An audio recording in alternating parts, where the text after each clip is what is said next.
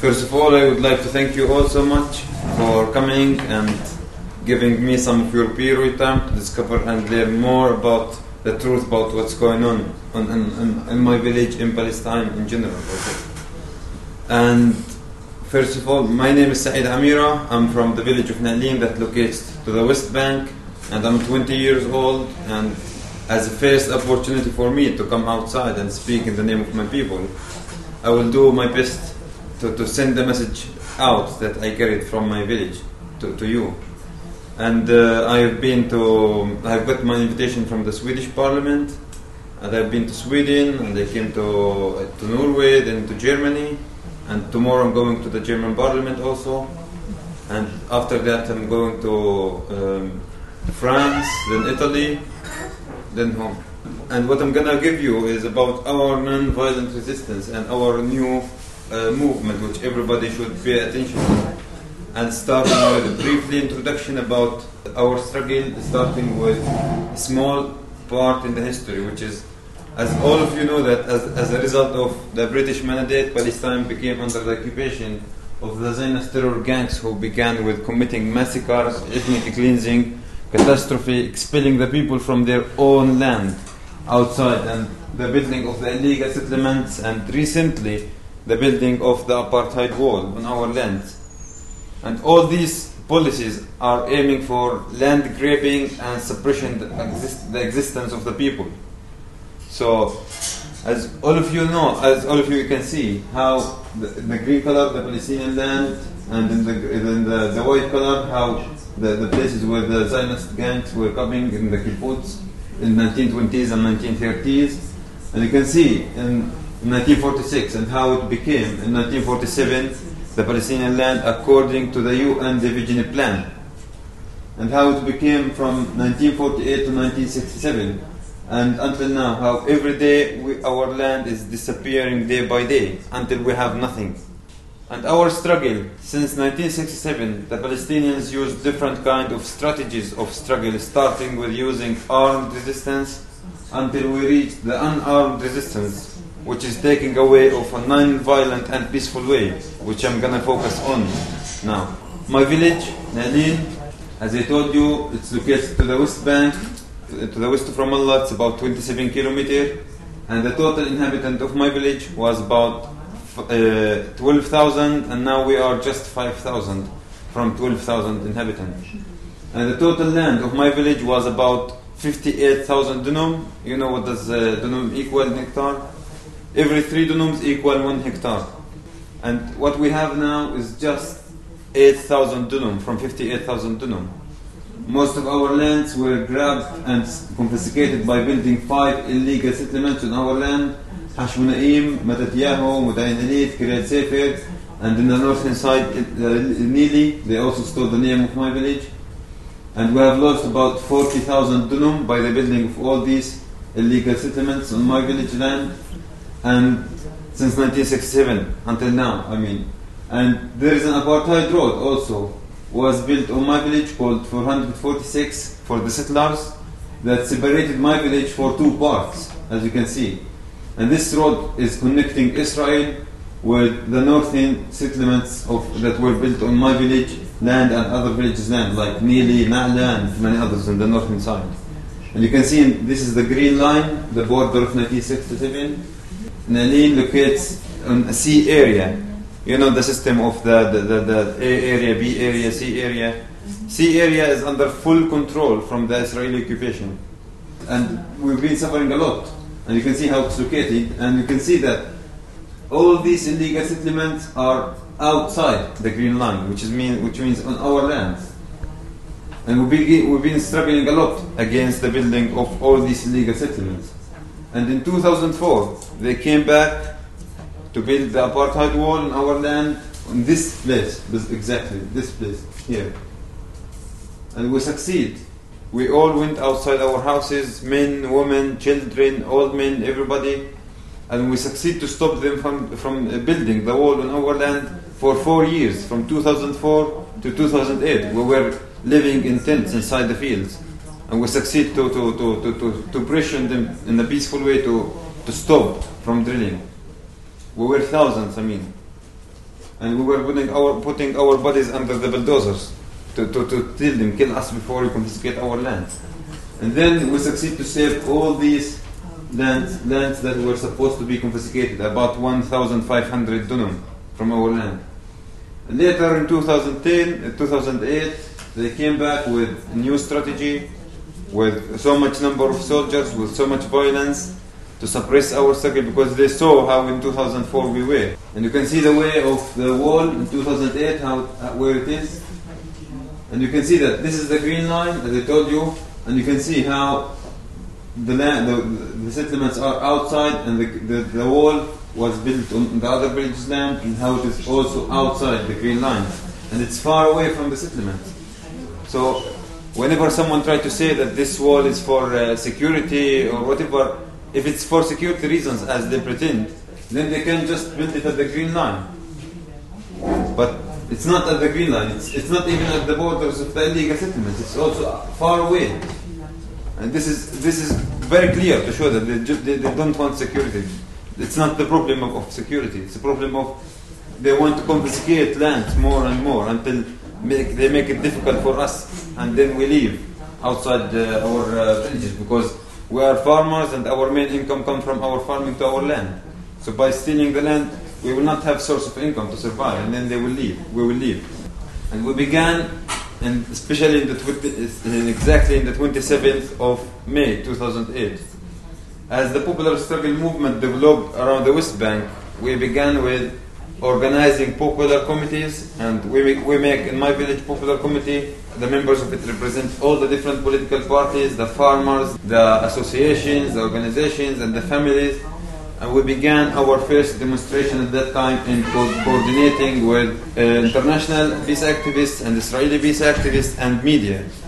And then, once we approached to the place where they are drilling, they started with suppressing the demonstration, and we, they succeed to suppress it after five minutes from the start of it. I mean, when we were going, we were going raising our hands, telling them we want peace. This wall will never help the process of peace. And I will show you this in, in the video. But they succeed to suppress the demonstration. And then we went home, and they thought that we will stop because they didn't allow for peaceful demonstrations. But the thing that they surprised from it, when they saw us started coming every day and started making our demonstrations day from 9 o'clock in the morning until it's completely dark, with putting so much pressures on the Israeli bulldozers to stop them and make them stop from, from drilling on our land. I mean, we were going and putting our body under the bulldozer and tell them to kill us before they confiscate our land.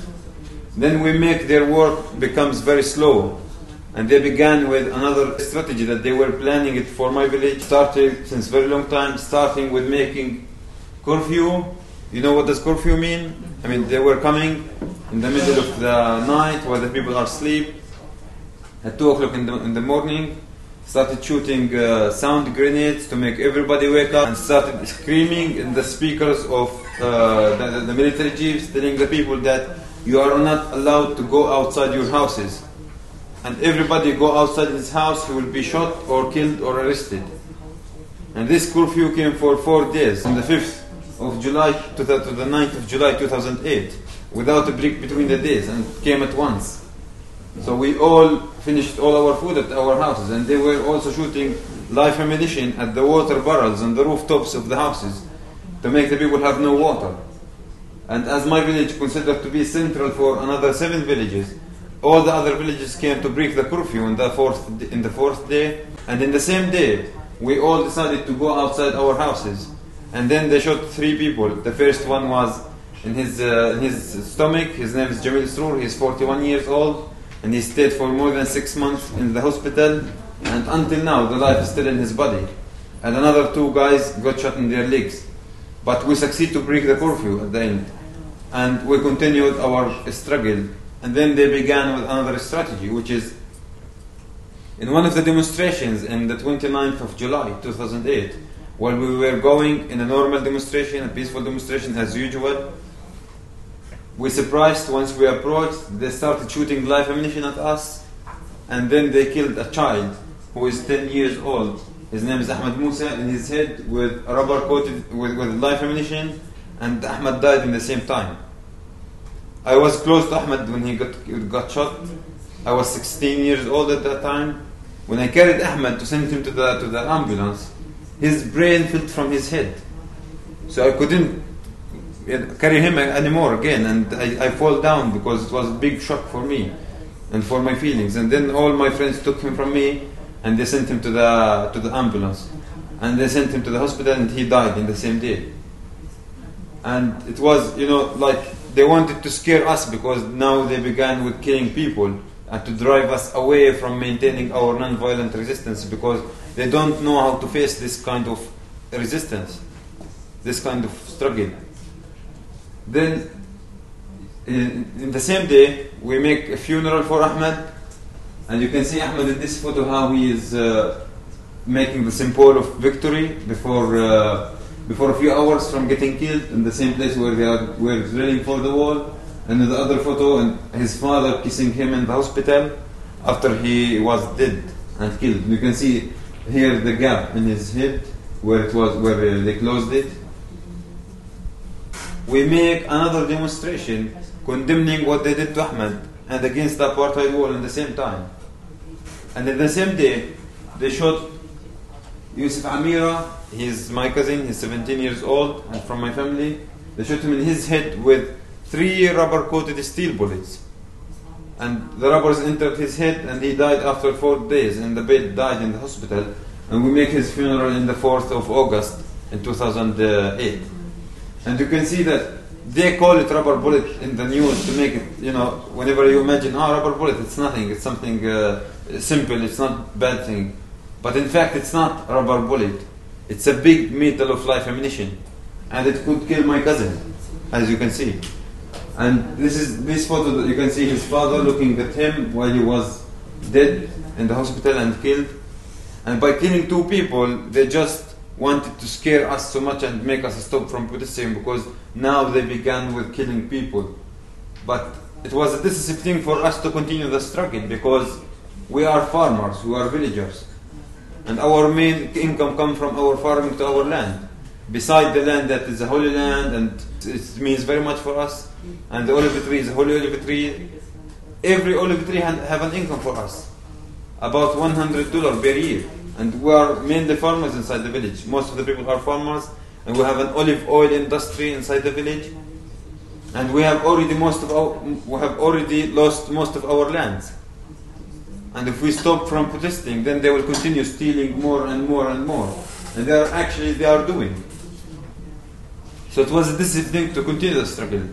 But despite this, they also continued killing people. They killed Arafat Khawaja, who was 22 years old, in his back with life ammunition, and Muhammad Khawaja, who was 18 years old, in his head with life ammunition in the 27th of December 2008, during the massacres that were committing in, in Gaza. Because we, we, my village was the first and the only village in the West Bank that began with making demonstrations, peaceful demonstrations, in solidarity with Gaza.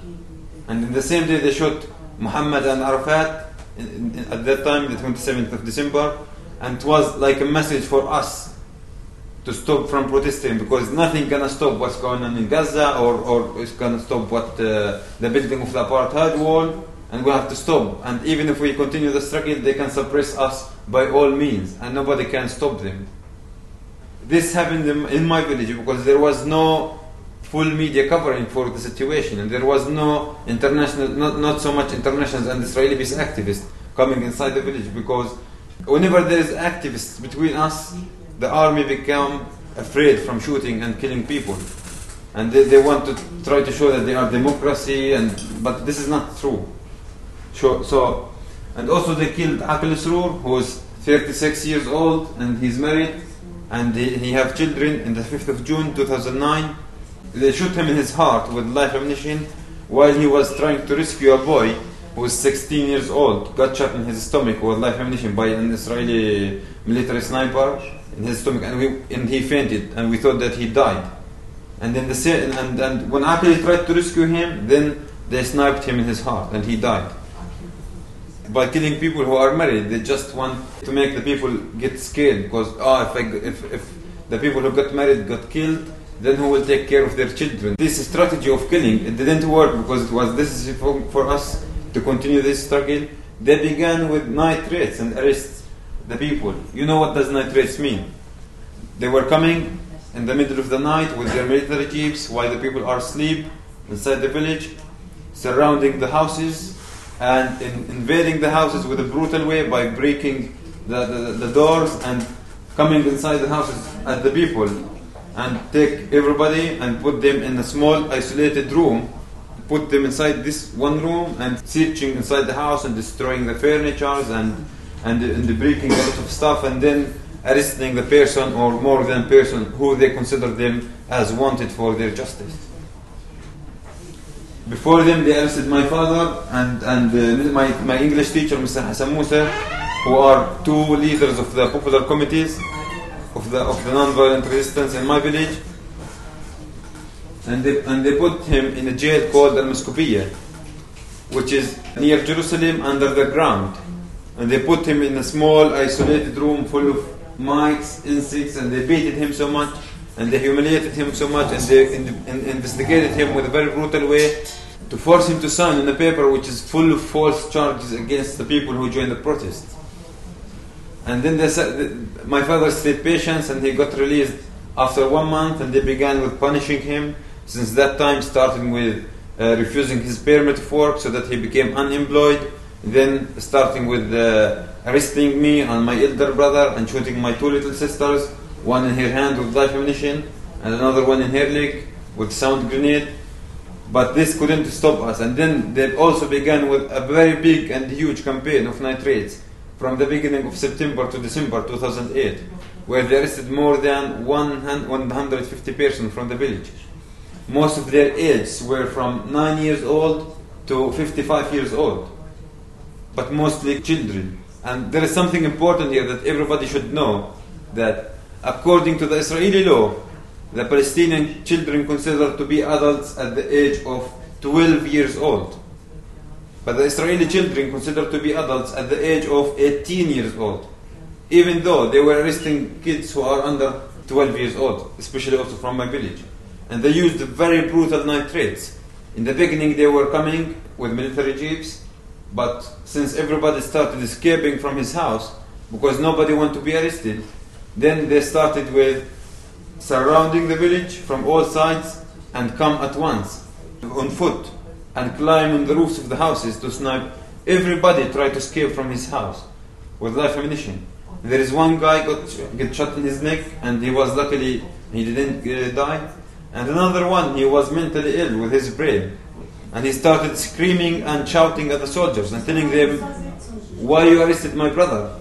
He didn't do anything to you, just leave him alone.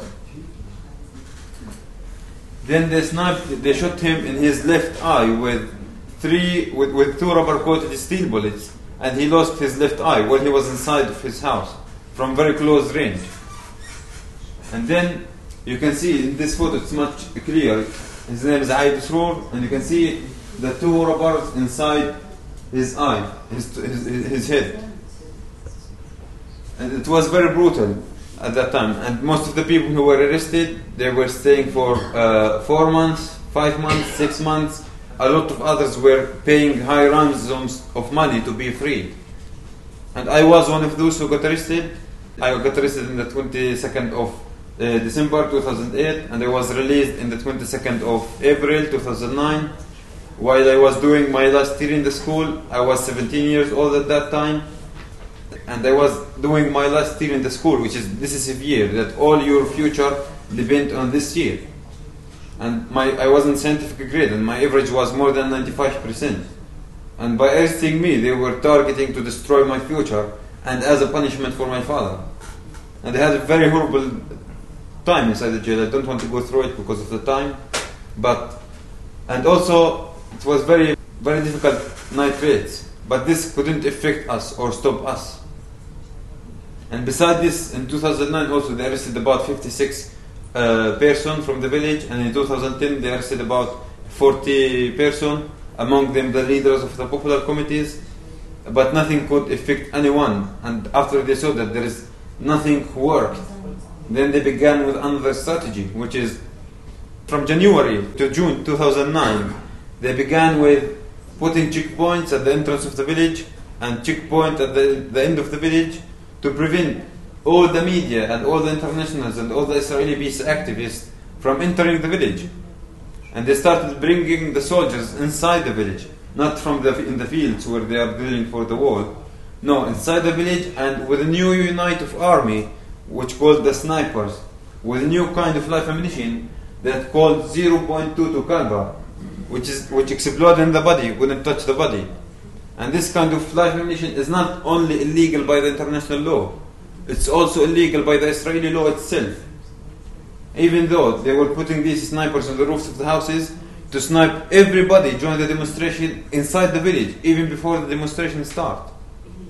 So whenever they say that this demonstration is illegal or this demonstration is violence, how come? How come they judge it as illegal demonstration while it is still inside the village or even didn't start yet? They, they sniped about uh, 55 person from my village, among them my 13 years old sister in her hand with this kind of uh, live ammunition. And they also brought another kind of tear gas, the rocket tear gas. And this tear gas is created from iron. And you can see in this photo how it looks like from inside and when we, when we cut it for two parts and this is full one. The mission of the creation of this kind of weapon is to break walls. I mean if you shoot it at this wall it will break it. And they were and this one can go for more than 500 meter. You cannot see it and you cannot hear the voice of it. It have a silent voice. And they were shooting it direct at us inside the village. Uh, people got shot in their faces and they broke their uh, faces and in their hands and their legs and always the bones got broken and until now a lot of people having a lot of uh, what does it mean Rollstuhl und, und uh, Geh, Gehhilfe. And, and it, it's, it, it caused a very big uh, problem for all the health of the people who, who got shot with this kind of uh, tear gas. And they were shooting it also direct at the houses, at, at the windows of the houses, as you, as you can see in these photos to make it enter inside the house because this tear gas can burn the house, can burn the furniture and the stuff. Many houses were burned, and there is 12 women were miscarried as a result of inhaling this poison tear gas, and about six women have pregnant their kids, and they are still having a lot of diseases until now, which we don't know what is the medicine for them. But despite this, nothing despite all this suppression, there is nothing could affect us because we have already lost most of our lands, and it's, it's very decisive to continue the struggle. And the people will continue mounting a strong courageous, courageous and, and determination. And we succeed to reach the electronic fence in the beginning, and we succeed to cut it and reach our land inside, that, our land that, that was confiscated and still until now confiscated. And then they sent special forces undercover they looked like Palestinians to arrest us. They were having guns because they looked like Arabs and Palestinians. And then they started shooting at us with their guns, and they succeeded to arrest, to arrest two people from, uh, from, uh, from us. But, but nothing could work or, or, or affect us. And then they said, there is nothing to work with the people of Ni'lin. We killed five people, we arrested hundreds, we shot hundreds, and nobody's getting scared or, or, or giving up.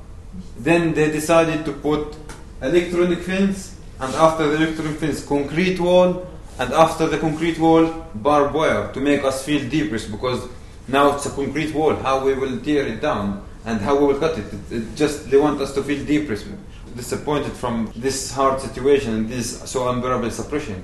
All these suppressions that they were using it against us is just to drive us away from maintaining our non-violent strategy of struggle. And then when if we use violence, then they will start justifying all their crimes against us that they did by, by saying that we, we, we did something violence or something. But we kept maintaining our non-violent. And then they surprised when they saw us in October, in the same memory of tearing Berlin Wall. In October in 2009, we succeed to tear the concrete wall down from a village after several attempts, as you can see in this one and in the other photo. And there is something important in, in this photo that I want to tell you is that you can see many people are masking their faces. not because uh, we are afraid or we are doing something illegal. No, we are fighting for our right and our lands got confiscated. But what we are fighting, why they are masking their faces?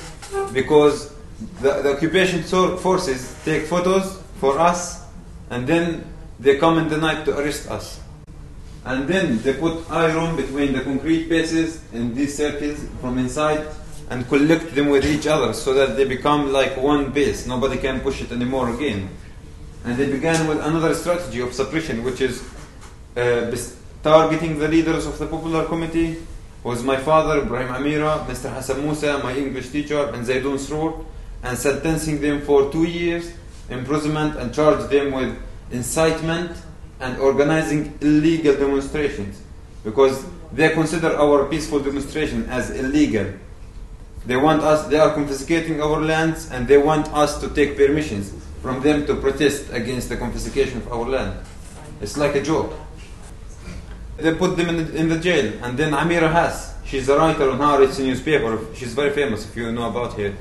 She wrote in the newspaper that Israeli police service Shin Bet used false charges against the prisoners of Ni'lin with proof how they used it because they arrested two mentally ill guys with their brains and they put them in two different hard and diff- bad jails. Like one of them called Ashkelon jail it's one of the worst it's next to, to Gaza Strip. And they put him they used very critical investigation very bad investigation against him.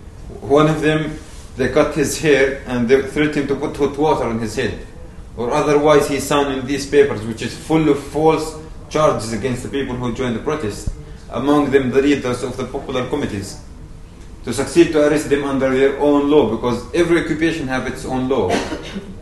They succeed to force them to sign in these papers and then they arrested many guys who were sentenced for two years three years and some others were paying high fines and they are not allowed to go outside to, to go back to the village.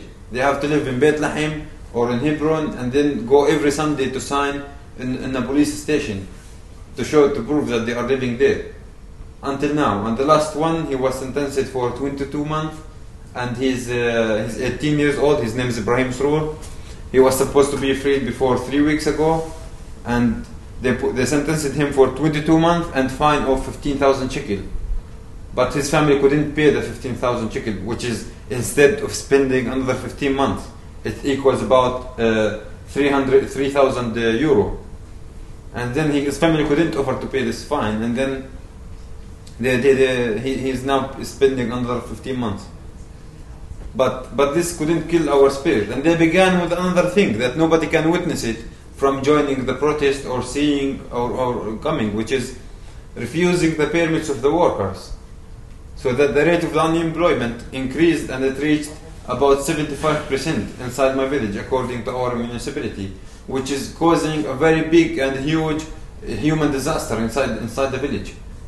By cutting all the source of income for the people by confiscating the lands and uprooting and, and burning the olive trees because recently they uprooted more than 1000 olive trees inside my village in, in my village in the lands that were not confiscated and even the lands that are not confiscated which are outside the green the, the, the, the, the apartheid wall they consider it a closed military area. And everybody go there they start hunt him to arrest him and shoot at him. And even though by having not, not by not having our land and by not having work uh, job then the people will have nothing to survive for.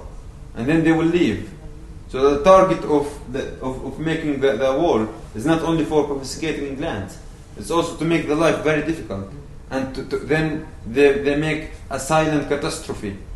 The people live in a silent way. That's, that's, that's the main target of it also. We can end the occupation in Palestine.